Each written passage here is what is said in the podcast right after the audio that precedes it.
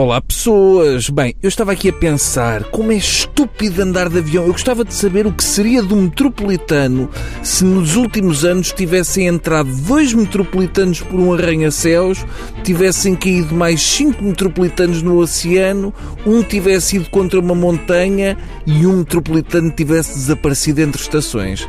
Esta história do copiloto alemão Andreas Lubitz de se ter suicidado espetando um avião cheio de gente nos Alpes, eu acho que ainda veio piorar a coisa, porque o maluco faz o avião cair durante 8 minutos só de pensar que no avião iam uns cantores alemães de ópera, eu imagino os gritos. Uh, Sabe-se agora que o Lubitz rasgou baixa médica e escondeu a companhia que estava em tratamento?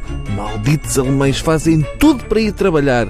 Para aqui está uma coisa que nunca aconteceria em Portugal. Uma pessoa prefere ter de se suicidar a ter que rasgar a baixa médica. Mas já não bastava uma pessoa ter que tirar a roupa para entrar no avião e viver em pânico se entra um tipo de barbas a cheirar a cravinho.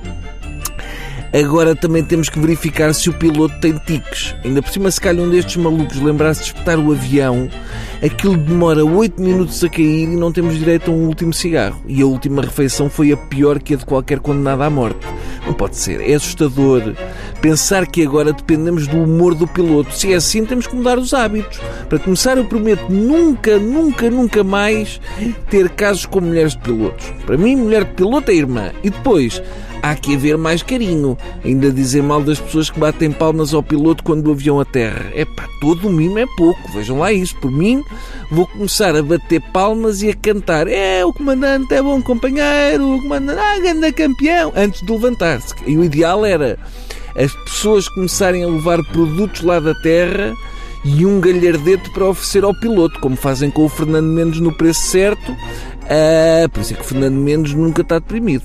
Porque, vamos lá ver uma coisa, meus pequenitos, se agora os pilotos começam com estas manias, as companhias aéreas vão ter que juntar um psiquiatra às hospedeiras para mostrar que há outras saídas e vão ter que pôr os pilotos a analisar borrões no check-up e Freud a explicar aquela aproximação à pista.